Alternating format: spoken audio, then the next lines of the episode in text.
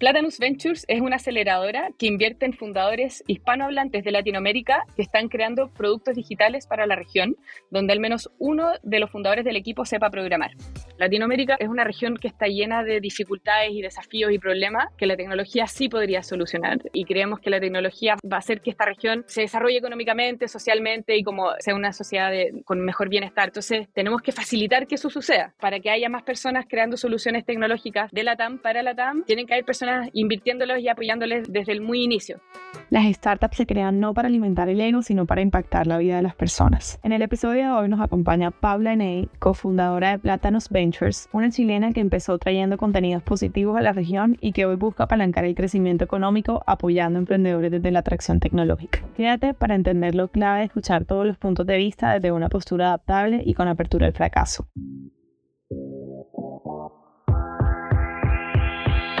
Un saludo a todos los desafiantes. Bienvenidos a este podcast de Soy Startup Latam. Insights, inspiración y educación del mundo del emprendimiento y las startups globales y locales. El podcast del día de hoy es presentado por nuestra Startup Relations Associate, Micaela Crosta, desde Buenos Aires, Argentina. Comencemos.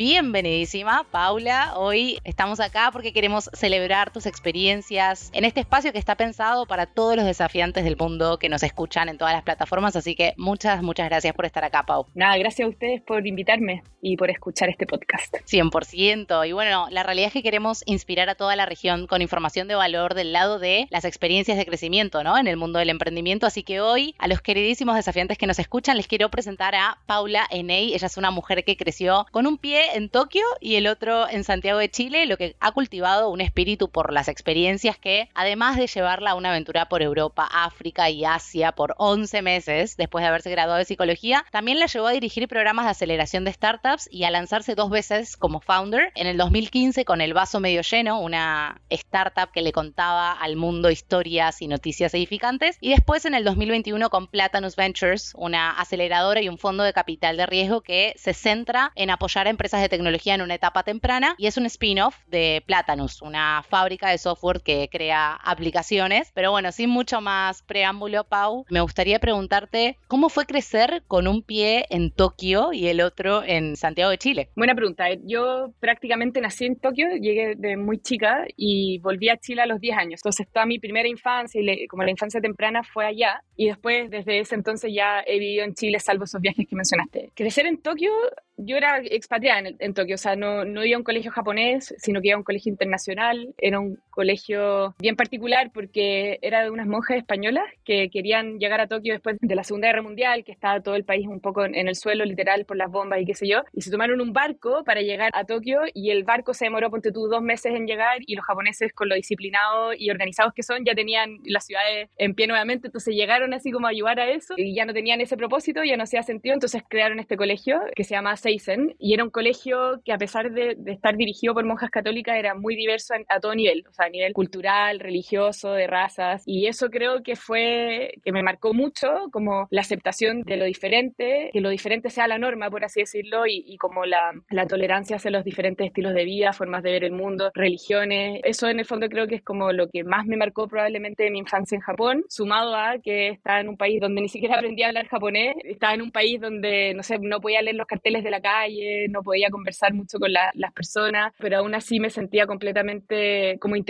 y, contenida por la ciudad. Eh, andaba en metro sola desde niña, un país muy seguro, entonces tenía mucha autonomía, creo, de, explorar. Y después llegar a Santiago fue un poco más difícil para mí, te diría, porque, porque Chile es más, más o menos eh, homogéneo, te diría. No hay tanta diversidad de todas esas cosas que yo experimentaba en Japón y creo que como que tenía sed de volver a esos ambientes donde hubiese más diversidad en general y probablemente eso sí fue marcando como mis decisiones más adultas. Súper, súper interesante. Me imagino el contraste, eh, como comentabas recién, entre, entre esas dos experiencias y también, digamos, lo que lo marca uno para, para, me imagino siendo tan chiquita, estar tan abierta a esa incomodidad de no entiendo nada de lo que leo, pero bueno, igualmente me siento segura, como eso debe ampliar un montón la mente. Y ahí me interesa también preguntarte, Pau, habiendo atravesado esa experiencia, ¿cómo te marca eso para ser como la, la, la Paula que, que sos hoy? ¿no? ¿Quién es esa Paula hoy? ¿Qué haces en tu día a día para mantenerte en, equilibrio también. O sea, yo creo que al final eh, toda esa como experiencia de vida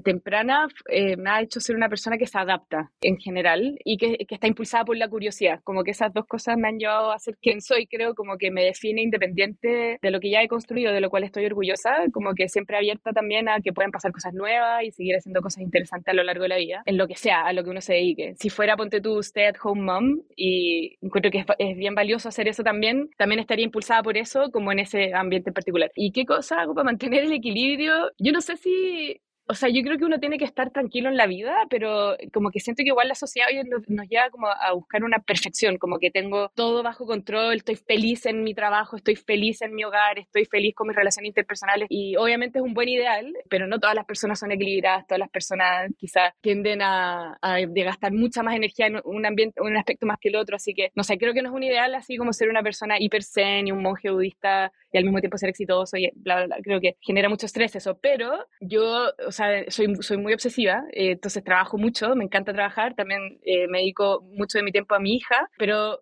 cuando quiero hacer otras cosas que no sean esas, básicamente leo libros no asociados a la pega. o sea, como eh, te lo comenté un poquito antes ahí en, en la conversación del, que tuvimos al principio, eh, pero no sé, eh, me gusta mucho leer biografía. Ahora estoy leyendo Endurance de Alfred Lansing, que es un relata la expedición de Shackleton, que fue a la Antártica y la expedición falla y se quedan atrapados casi dos años en el hielo y cómo él maneja a la gente y las personalidades de la gente que él había reclutado para llevarse a la expedición. Es un muy buen libro, lo recomiendo mucho. Y eso, creo que eso va a mantener el equilibrio, como dejar que la mente también divague por lados que no sean meramente productivos. No, súper, súper interesante y bastante de acuerdo ahora que lo comentás como esto, es como un nuevo mandato, por así decirlo, de mantener todo en equilibrio y también que cada uno defina su equilibrio, ¿no? Porque de pronto para vos eso que comentabas, para mí cuando trabajo o cuando me dedico a estar con mi hija o cuando leo, entonces no para todos es lo mismo eso es súper variado y muestra también la importancia de la diversidad y que no hay una sola definición de equilibrio, me parece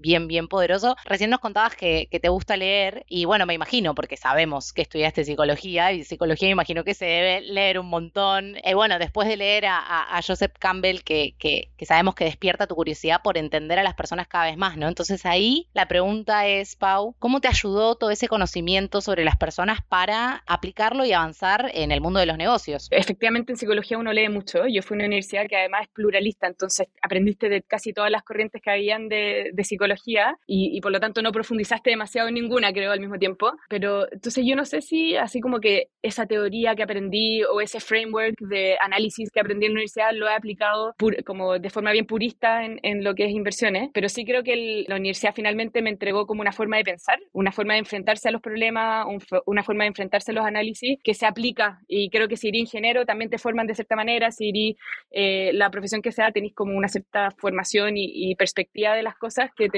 que, contribuye al final a lo que después te dedicas. Pero si lo llevo a algo más concreto, quizás te diría como el comportamiento. O sea, uno puede, si uno es ponte tu fundador y está atendiendo un grupo determinado de usuarios, sí tenéis que entender por qué, la, cómo las personas deciden lo que deciden, ¿cierto? Y que no todas las decisiones que tomamos las personas son racionales. Hay muchas decisiones que son emocionales, que están influenciadas por el ambiente, como behavioral economics al final. Entonces, como el obsesionarte por encontrar y entender las razones de por qué la gente elige lo que elige, creo que que es clave, es algo que se puede aplicar desde las inversiones, como así los análisis de los modelos de negocio y en el fondo qué es lo que los fundadores también deberían estar haciendo con, con sus usuarios. Me parece súper poderoso y creo que hay algo interesante también en el cual uno ya tiene como las herramientas, ¿no? Digo, a través de ese background de, de psicología para identificar como determinados comportamientos y, y, y, la posibilidad que se te permite utilizarlo como herramienta para los negocios. Y también acá, por ejemplo, teniendo todo ese conocimiento, ¿qué es eso que vos solés esperar a nivel de, de personalidad, ¿no? En aquellas personas con las que trabajás. Claro, las personas con las que yo trabajo finalmente son las personas que están en el equipo de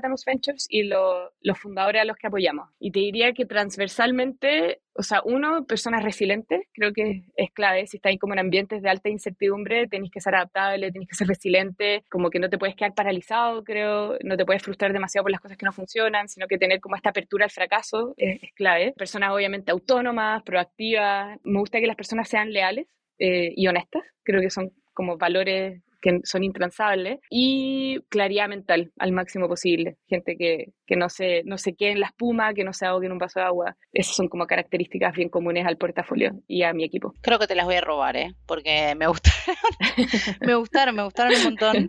Y, me gusta también que tengas como esos no negociables, como decir, esto lo necesito, que da mucha claridad también al momento de elegir con quién trabajar y con quién no. Pero acá tengo una duda como bastante, tal vez te la debería haber hecho al principio, pero habiendo estudiado psicología, digo, ¿cómo fue ese proceso para finalmente decidir enfocarte en tecnología, en aceleración de startups y no en las ramas tradicionales, por así decirlo, de la psicología? Claro, mira, yo creo que al final uno como que es fácil unir los puntos para atrás y decir que todas las decisiones que tomaste en tu vida fueron súper deliberadas y te llegaron al outcome que sea, pero en mi caso no es así y creo que en la mayoría de los casos de las personas no, las cosas van pasando casi accidentalmente muchas veces. Yo entré a este mundo porque en psicología durante la carrera como que me di cuenta que en realidad no me quería dedicar a la psicología, me parecía una cuestión demasiado etérea y soy, soy pragmática igual, entonces como que me conflictó a eso y por lo tanto empecé a explorar eh, diferentes cosas como interesantes y son los lujos que te puedes dar de estudiante de, estudiar cosas que no que en realidad no sean tan útiles. Y una de esas cosas fue que tomé un taller eh, para escribir obras de teatro. Te enseñaban en el fondo la metodología para escribir obras de teatro, el lenguaje que tenéis que usar, los tiempos. Era bien exigente el ramo y yo pensé que iba a ser fácil. Al final dediqué mucho más tiempo que, no sé, a psicoanálisis. Y entonces ahí como que le tomé mucho gusto al escribir. Y tengo una compañera del colegio que es artista y lo comentaba mucho con ella. Y ella está, o sea, en el fondo con, junto con ella, eh, después ella fue la primera empleada del vaso medio lleno, que es lo, que, lo primero que hice como tecnología. Básicamente me titulé un jueves y el lunes siguiente me puse con una plataforma de contenido positivo que pretendía ser el BuzzFeed for Latam y la, la hice con mi hermano y ella fue como que, que en el fondo como que me ayudó a impulsar el escribe, escribe, como que no simplemente te tienes que quedar finalmente como en un rol como estratégico, sino que también tienes que ser bien hands-on en la creación de contenido. Y creo que hicimos bien con el vaso medio lleno la creación de contenido y, así, ese fue como el, punto de entrada y después fue como seguir, seguir la curiosidad nomás. Eso como que es lo que ha determinado mi carrera, como ir siguiendo la curiosidad, eh, hacer las cosas que te gustan, no hacer las cosas que te dicen que tienes que hacer, sino realmente seguir como tu, tu etos personal.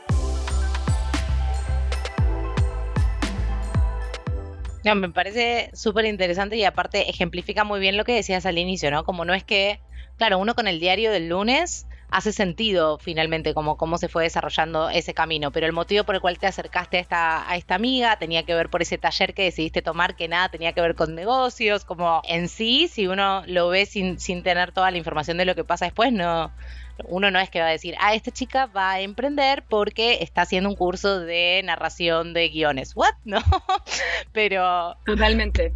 Pero me encanta, me encantan las vueltas de la vida. Y estabas hablando recién del vaso medio lleno, que sabemos que, que, aparece en el 2015, esa comunidad digital de entretenimiento que tenía más de 23 millones de contenidos vistos al mes, enfocándose específicamente en aquello que es positivo, ¿no? Para los públicos hispanohablantes. Sabemos también que fueron participantes del programa gubernamental de aceleración de Startup Chile y que también llegaron hasta Silicon Valley, que los entrevistaron, la familia de YC los entrevistó. Ahí me interesa que me cuentes cómo surgió la idea de, de crear el vaso medio lleno, de qué se trató esa comunidad nosotros con Gonzalo, con mi, con mi hermano y primer socio, partimos haciendo algo que se llama Long Live the Art, que quería acercar el arte a las personas jóvenes, que por alguna razón en ese momento nos parecía que podía tener potencial, creo que como que obviamente no funcionó, creo por razones que son como bien, bien lógicas, pero cuando dijimos como ya, eh, teníamos Long Live the Arts, habíamos entendido cómo crear plataformas que generan cierta audiencia fiel, finalmente el mercado no era tan grande, creo, dijimos ya, ¿qué vamos a hacer? Queremos seguir en esto, queremos seguir creando contenido que muchas personas vean, si ya tienes a muchas personas escuchándote, ojalá las cosas que escribas generen un impacto positivo en la sociedad. Y cuando empezamos Long Live the Arts, trabajamos en el segundo piso de la casa de mi abuela. Esa era nuestra, nuestra oficina y almorzábamos todos los días con mi abuela y mi abuela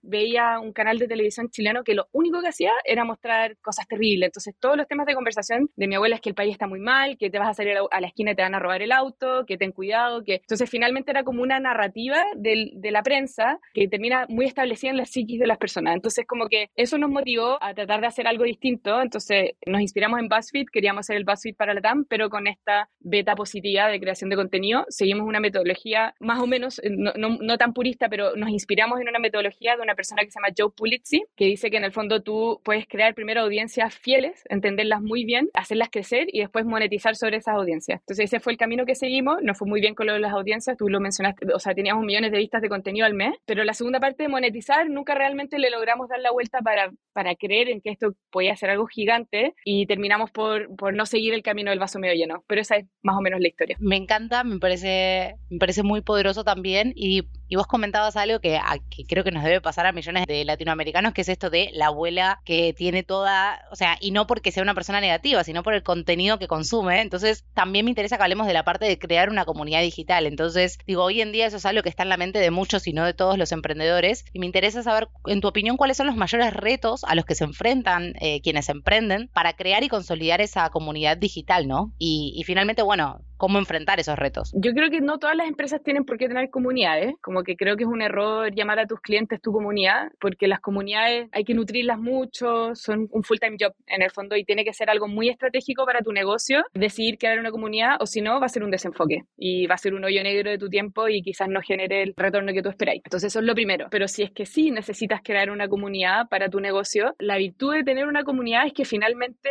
se vuelve como que la misma comunidad es un aliado para tu crecimiento, es un aliado para la difusión de lo que estás construyendo, son tus protectores, si es que entras quizás en un momento de crisis van a estar ahí a tu lado, entonces pueden ser muy relevantes. Crear contenido es clave para las startups a nivel general, eso no es, crear contenido no es igual a crear comunidades digitales, pero si vas a crear contenido te va a ayudar a traer talento, te va a ayudar a posicionar tu marca, puede ayudarte a levantar capital, puede ayudarte a en la medida que uno relata lo que hace, como que te, entrega claridad mental, te entrega perspectiva, entonces creo que es muy virtuoso crear contenido. Ahora ya, si vas a crear contenido y hacer una comunidad digital, lo que a mí siempre me ha funcionado es que creo que tienes que, tres cosas. Uno, perder como ese arquetipo que tenemos del narrador, que es como una persona que se sienta a dar las noticias. No, tenéis que ser sincero, tenéis que hablar con tu voz. En la medida que seáis más auténtico, creo que la gente más te escucha y se siente muy artificial, como que pueden ser en cosas muy chiquititas, pero se siente muy artificial cuando, cuando no estás siendo realmente auténtico y eso genera distancia y, creo que menos aceptación por parte de las personas. Entonces, eso es lo primero, tienes que hablar con tu voz, con autenticidad. Lo segundo es que tienes que estar pensando en la audiencia, que esto no se trata sobre ti, realmente cuando estás hablando se trata sobre el que te escucha, sobre el que te lee. Entonces, ¿qué le vas a entregar a esa persona? Ojalá valor práctico. Se lleve algo, un aprendizaje, una herramienta, una reflexión, que se lleve algo del contenido que estás creando, es clave y el valor práctico se, se comparte, eh, hace que las cosas se vuelvan virales. O lo, lo, tercero es generar emociones, como decir los clichés, como estoy tan feliz de que Platanus Ventures esté creciendo tanto, gracias a la comunidad, los quiero mucho, gracias al portafolio los quiero mucho, como que esas cosas finalmente no, no generan una emoción, no te generan emoción ni negativas muy fuertes, ni positivas muy fuertes, quizás te genera un poco de satisfacción, pero no te transmite nada. Entonces tenéis que tratar de contar relatos y enmarcarlos en, historias que haga que la gente conecte contigo, que haga que la gente conecte con tu relato y que finalmente le genere emoción que lo active lo suficientemente para que comparta. Tú tienes que hacer que la gente comparta el contenido que estás creando, especialmente si es contenido valioso. Entonces te diría que esas cosas quizás pueden servir a, a una startup que esté pensando en crear una comunidad digital. Súper válido, es súper interesante, Pau. Y me quedo con, también con algo que dijiste al inicio de, yo no creo que todas las empresas tengan que generar una comunidad, como una cosa es tu cliente y otra cosa es tener una comunidad que también es como su full-time job, ¿no? Porque hay que estar haciendo nurturing, constantemente aportándoles valor todo el tiempo. Entonces, digamos, si tuvieras que definir, no sé, tres ítems, por así decirlo, en donde vos decís, esto es un cliente y esto es una comunidad, o sea, ¿dónde, dónde poner ese límite? Porque creo que está como, no sé si de moda, pero esta cuestión de que todo el que me compra forme parte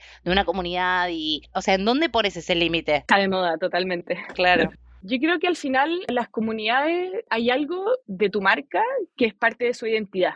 O sea, lo llevan a las conversaciones del domingo, del almuerzo con la familia, que lo que le pasa a tu marca afecta, de alguna u otra manera, afecta su vida, la cambia, para peor o para mejor. Y tiene un poco esta cosa como media tribal, o sea, como que somos los que pertenecemos, por ejemplo, a, a Fintual, que Fintual no, no, está en pos de crear comunidades, pero la gente sí se identifica mucho con, con Fintual y es como parte de tu entidad y, y en el fondo la gente lo sigue. Creo que, que cuando, cuando en el fondo tu marca tiene ese poder y intencionalmente tú tenés el potencial de crear una comunidad. Pero para crear la comunidad tenés que hacer que las personas de ese grupo interactúen entre ellas, se conozcan, compartan ciertos valores. Yo creo que las comunidades hay que declararle, aquí esto sí se hace, aquí esto no es permitido. Platinum Ventures es una comunidad, por ejemplo, y hay un manual de y si llega a pasar que alguien traspase alguno de los, de los puntos que nosotros consideramos inadmisibles, se tiene que ir, porque al final parte de crear una comunidad es cuidar la comunidad. Y si tú tenéis personas que realmente no comparten los valores ni representan tu marca, ya no pueden continuar. Entonces, o sea, crear comunidad es, generar interacción, generar sentido de pertenencia, generar identidad, tienden a ser como, tienen que tener algún nivel de selectividad probablemente, quienes, quienes pueden pertenecer, quienes no. Y el resto, cuando son clientes, son simplemente personas que necesitan de tu producto, están dispuestos a pagar por él, pero no están enamorados, por así decirlo, o no sé si es la palabra en realidad, pero simplemente tu producto no es parte como de, su identidad más, más intrínseca. Te diría que eso es. Eh, quizás podéis crear comunidades a partir de productos fintech, por ejemplo, pero, pero no siempre es necesario. No, ok, me queda clarísimo, Pau. Me da como mucha, agrega como mucha de la claridad del agua, digamos, a, poder diferenciar como qué conforma una comunidad. Para avanzar un poquito más en tu historia acá, en el 2017 empezás otra aventura, esta vez desde el programa de aceleración del gobierno chileno, eh, Startup Chile, construyendo comunidades, siendo gerente de los recursos humanos, después liderando las conexiones internacionales y el scouting, hasta que avanzaste a dirigir el crecimiento internacional y la aceleración de ese programa, que hoy figura como uno de los más importantes de Latinoamérica y del mundo. Entonces, ¿Cómo fue que decidiste involucrarte en, ese programa de aceleración de, Startup Chile? Contanos un poquito. A ver, yo con el vaso medio lleno participé de Startup Chile, fui parte de la generación 15 de ese programa. Siempre seré una agradecida de Startup Chile eh, de partida porque cuando uno emprende cada vez menos, o sea, menos hoy que hace 10 años, eh, pero generalmente la gente como que te considera así como esta persona no tiene trabajo, como que igual, no sé, pues imagina cosas que no van a suceder, eres de cierta forma un outcast de la sociedad productiva al menos, y tener a alguien que confíe en tu visión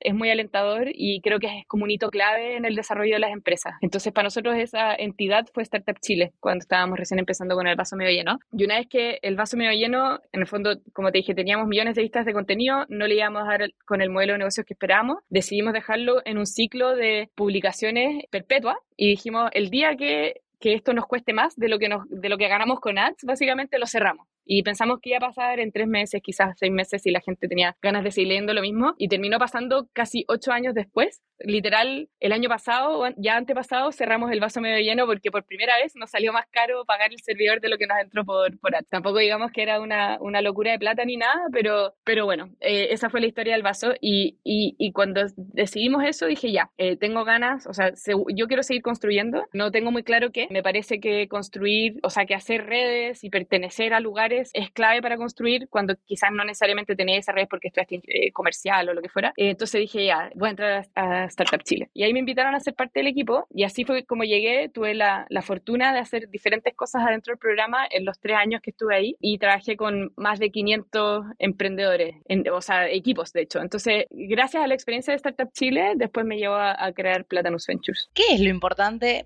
O sea, de todo esto que comentás, me, me surge la pregunta como, primero me interesaría saber de, de alguna anécdota, digamos, si, si tenés alguna en mente o recordás de, tu paso por ese programa que, que, te haya marcado, ¿no? Por los aprendizajes que te dejó, pero también que nos comentes como qué es eso que una persona, un desafiante, un emprendedor tiene que tener claro cuando decide participar en un programa de aceleración, porque me imagino que no es para cualquiera en cualquier momento. A ver, para responder tu primera pregunta sobre una anécdota, se me vienen dos cosas a la mente. La primera, yo cuando con el vaso medio lleno fuimos entrevistados por YC y no quedamos. Antes de, en ese tiempo ninguna startup chilena había sido seleccionada por Y Combinator y era un tiempo mucho más difícil para entrar a ese programa. Hoy creo que es un poquito más eh, como alta la tasa de selección. Entonces, pero los que sí entraron fueron los Fintual y entraron después de nosotros, como un año después, ponte tú, o dos años después. Y yo era una groupie, así como los encuentro demasiado inteligentes, lograron algo que yo quería y que no conseguí. Me encanta su claridad mental, me encanta cómo construir el producto, me encantan que realmente me resuelven un dolor, un dolor que quizás yo ni siquiera sabía que tenía, pero ahora que, sé que lo tengo, los necesito. Entonces era como una fan así de Pedro Pineda y de Agustín Foyeraque. Y, bueno, y un día uno de, uno de mis colegas en Startup Chile me contó muy de pasada, o sea, como que casi lo escuché conversación de, de pasillo, oye, mañana me voy a juntar con Pedro Pineda, me dijo que solo puede a las 6 de la mañana. Y yo escuché y dije, eh, David, por favor, déjame acompañarte a esta, esta reunión.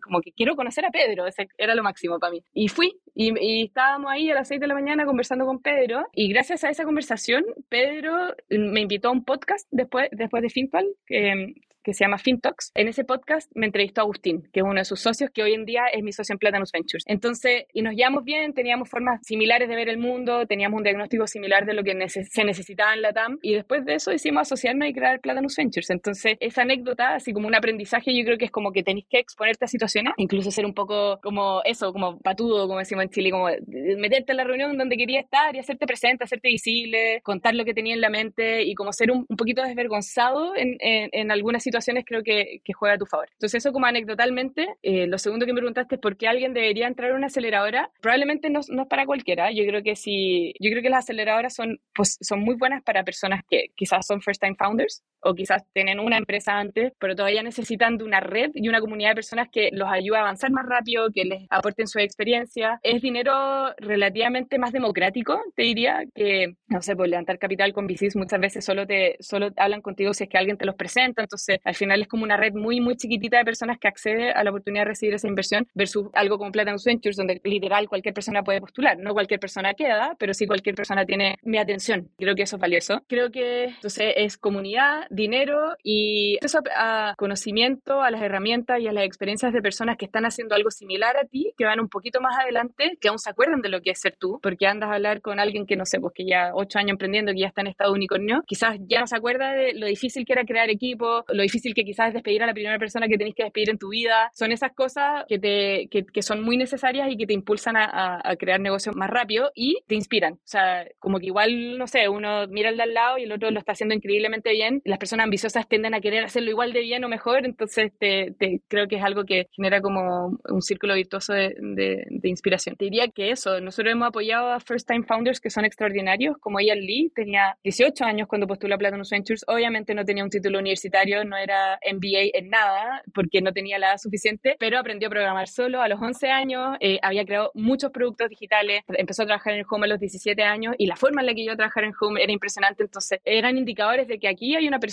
que tiene mucho potencial de construir algo gigante, que si nosotros lo acompañamos bien, lo va a lograr. Y creo que ha sucedido así. Ian creó Examedi, que es una startup que hace exámenes de laboratorio a domicilio. Desde que nació hasta ocho meses después había levantado su serie con General Catalyst y era súper overlooked por como inversión latinoamericana, creo. Así que eso.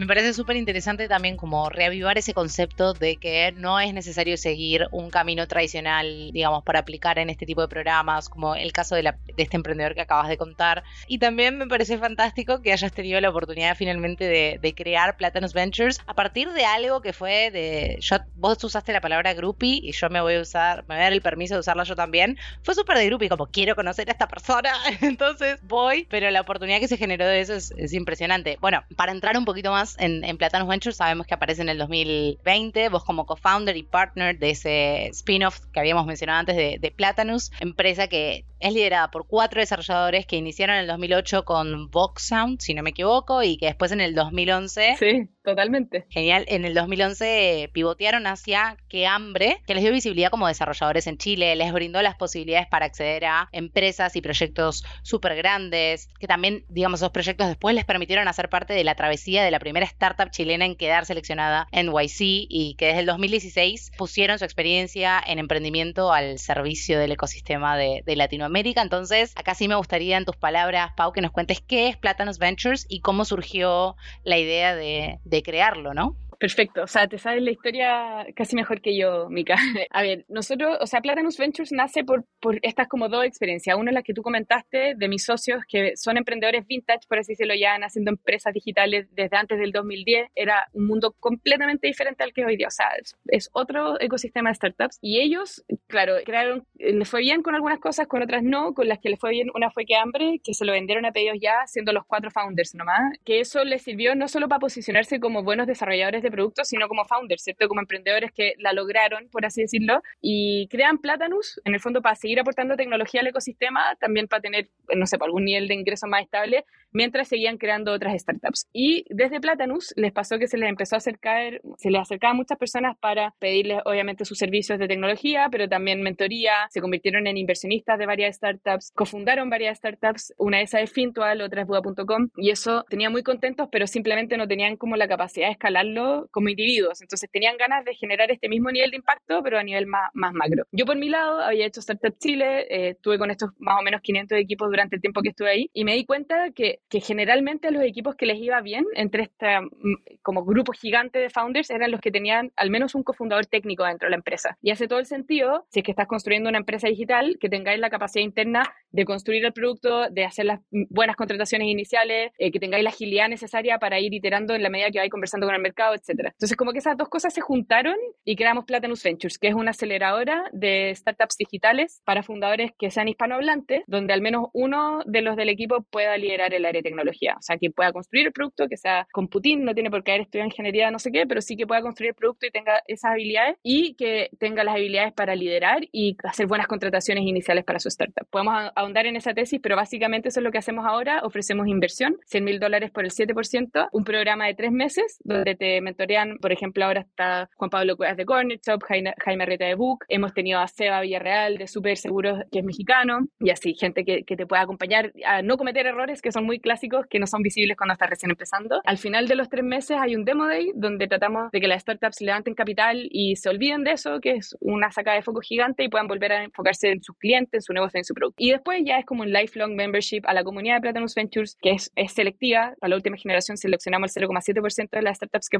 postularon, entonces un grupo de gente muy potente y te sigues acompañando como a lo largo del ciclo de vida de tu startup de, de esta comunidad. Bien selectivo el 0,7%, me encantó, me encantó. Ok, pero digo, es coherente con lo que vos comentabas antes de, de lo que tiene que, que, pasar para que una comunidad sea realmente una comunidad. Y Pau, acá, digamos, entendemos, eh, gracias a cómo nos explicaste el, el proceso de cómo funciona, pero puntualmente, ¿cuáles son como los objetivos principales que tienen en Platanus Ventures? ¿Cómo persiguen esos objetivos y cómo eso impacta en el futuro que quieren, ¿no? De Platanus Ventures en relación a su apoyo y a su impacto en el ecosistema eh, acá en la TAM. Así, eh, bueno, a nivel como más macro, finalmente, mira, Latinoamérica es una región que está llena de dificultades y desafíos y problemas que la tecnología sí podría solucionar. Y creemos que la tecnología va a hacer que esta región se desarrolle económicamente, socialmente y como sea una sociedad de, con, con mejor bienestar, con más bienestar. Entonces, eh, tenemos que facilitar que eso suceda. Para que haya más personas creando soluciones tecnológicas de la TAM para la TAM, tienen que haber personas invirtiéndolos y apoyándoles desde el, desde el muy inicio. Entonces, por eso creo que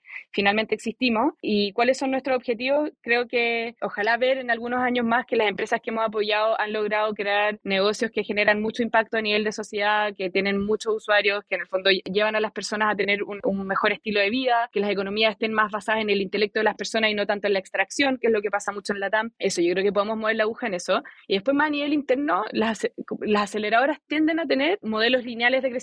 O sea, tu portafolio crece, tú tienes que crecer en cantidad de personas del equipo. Tu comunidad crece, más personas en el equipo. Entonces, son modelos que no pueden funcionar como una startup, que tienen quizás una aceleración más exponencial. Pero nosotros creemos que sí hay muchas cosas que se pueden automatizar. Son tres de cinco socios son desarrolladores de software. Desarrollamos mucho software in-house. Nuestro equipo de PB, el más grande, son, son desarrolladores. Entonces, estamos incorporando mucha inteligencia artificial en los procesos de, de PB al final. Entonces, gestión de portafolio, selección, gestión de comunidad y creo que creo que podemos eventualmente hacer algo como bien distintivo con esta mentalidad tech. O sea, nosotros también somos tenemos productos tech, tenemos software y creo que podemos innovar ahí. Ojalá eso suceda y que en unos años más miremos para atrás y digamos como, oye, estas personas realmente tienen una propuesta distinta a lo que se está haciendo, más o menos el mismo foco quizás de lo que se está haciendo, pero lo están abordando de una forma más tecnológica. Te diría que esos son nuestros objetivos. Súper claros y, qué importante digo también como poder comunicarlos con ese nivel de detalle, con ese nivel de precisión, porque básicamente demuestra que estás todos los días cada tarea que se ejecuta como súper alineada con esos objetivos. Recién, Pau, nos contabas un poco en, la pregunta anterior cómo funciona el programa, digamos, cuánto se invierte a quienes pasan por el programa de aceleración. Sabemos que las primeras generaciones recibieron una inversión de 50 mil dólares, ahora van desde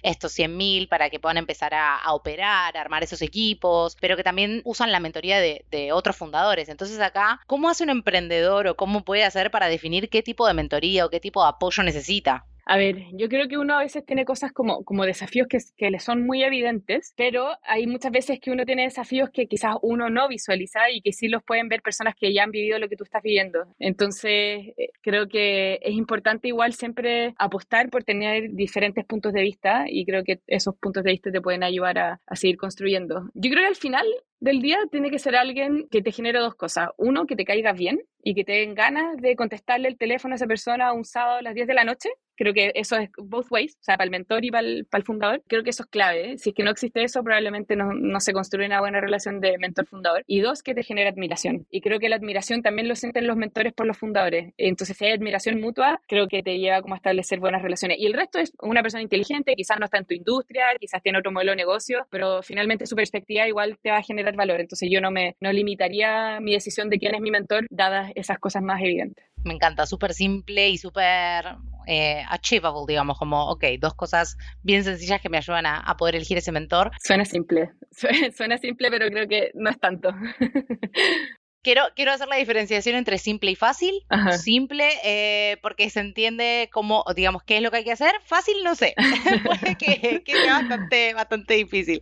Eh, va, muy válida la aclaración, Pau. ¿Cómo te imaginas la relación perfecta entre un inversor y un emprendedor? Yo creo que eh, la relación perfecta es donde no hay jerarquía. Creo que como que el, el inversor por tener el dinero muchas veces está o se siente en una posición de poder y creo que eso no es correcto. Y de hecho, en realidad casi es, de, es al revés, como que el founder tiene el, está creando algo increíble y, y, los inversionistas deberían morir por querer invertirle. Pero ojalá sean como relaciones bien horizontales, que sean leales, que sean transparentes, que haya respeto mutuo, o sea, que tampoco el founder mira huevo al inversionista, porque al final del día esa persona tuvo que levantar capital para invertirle y creo que también hay que sentir respeto por eso. Te diría que eso es como una relación ideal. Y después, los inversionistas no son los clientes de los founders. Entonces, si los inversionistas te piden cosas, no las tienes que hacer, versus sí con tus clientes. O sea, si tus clientes te están diciendo que necesitan algo, es tu deber como founder querer solucionárselo. Tienes que distinguir qué cosas sí y qué cosas no, pero como máxima diría eso. Entonces, todo lo que tú, te pidan tus inversionistas no tiene por qué ser, eh, debe ser atendido. Sí, tienes que escuchar, pero como que no haría así como un caso absoluto a, a, a esta persona. Y eso, creo que lo que tiene que pasar siempre es que, que, ambos se contesten rápido, ponte tú. O sea, que mandé un mail y que te contesten, te contesten dentro de las próximas horas, quizás ese mismo día, mismo con un WhatsApp. Una relación mala es como que ninguno de los dos se contesta, que no hay comunicación, que el founder tomó decisiones y no las informó, que el inversionista tú le pidas ayuda y te conteste una semana después, como esas cosas no deberían. Ok, ok, ok. Claro, al final del día la relación es de apoyo mutuo, ¿no? Porque que les vaya bien a uno implica que le vaya bien al otro. Entonces eso tiene, tiene mucho sentido. Y a ver, tipos de inversiones hay un montón, pero ¿qué tiene que pasar para que eh, aquel que invierte en startups eh, sea exitoso, en tu opinión, ¿no? No digo la receta mágica, pero... Yo creo que no hay receta mágica, así no es como tan binario, ni hay un, como un checklist de cosas que uno puede decir, ya, esta inversión va a ser tremendamente exitosa porque, porque está sujeta a muchos factores, como de la vida de la persona, macroeconómicos, etc. Pero yo creo que en etapas muy tempranas la apuesta tiene que ser por los equipos, porque al final todavía están buscando product market fit, están viendo dónde hay espacio en el mercado que, que necesiten soluciones, entonces los buenos equipos van a, probablemente van a tener buenas ideas y van a construir soluciones rápidas y ágiles. Yo creo que es como que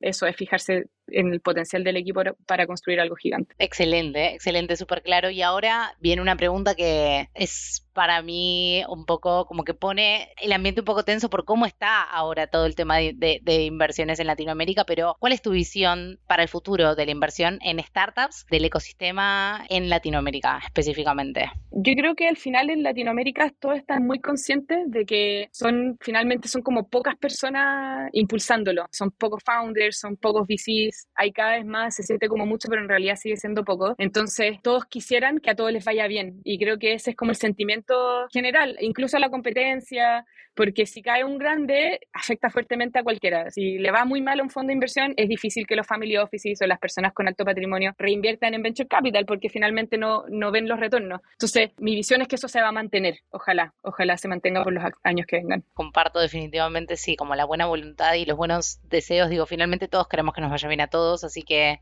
eso llevará a acciones que nos permita que eso pase. Ojalá que sí. Y bueno, Pau, ya llegando al, al final, me queda una, un pedido por hacerte, que es, bueno, desde, desde esta aprendizajes, experiencias de las que venimos hablando en, todo este rato, me gustaría, si quisieras dejar un mensaje, eh, ¿cuál sería, no? Para los desafiantes que nos están escuchando. Yo creo que dos cosas. Uno, si vas a crear una startup, preocúpate de que sea por tus clientes y por tus usuarios y no por tu ego creo que es clave. Y otro, metan más mujeres en su equipo, o sea, tener más mujeres es positivo para el negocio, es positivo para la industria, hay diferentes estrategias para hacerlo, pero como que creo que hay que, hay que ser consciente de que las mujeres que tienes en tu equipo hablen, eh, darle los espacios para eso. Yo creo que igual deberíamos apuntar a tener una industria más diversa. No podría estar más de acuerdo, definitivamente, digo, desde Soy Startup Latam y desde lo personal, muchas, muchas gracias en serio, Pau, por haber traído ese tema a la mesa. Y nada, la verdad me encantó compartir este espacio con vos, valoramos cada segundo de inspiración en este podcast, porque aparte en Soy Startup Latam estamos comprometidos con impactar a los desafiantes del mundo con información de valor como esta que, que nos compartiste en este espacio. Así que mil, mil gracias, Pau, por haber participado. Gracias, Mica, a ustedes por el interés y por el espacio.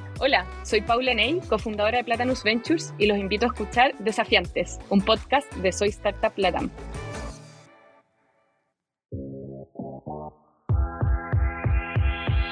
Gracias por escuchar nuestro podcast. Recuerden que fue traído y hecho con amor por Soy Startup Latam. Nuestra misión es impactar la vida de un millón de emprendedores en Latinoamérica. Reacciona, comenta, comparte y síguenos en LinkedIn, Instagram y YouTube. Esperen un episodio nuevo todos los lunes.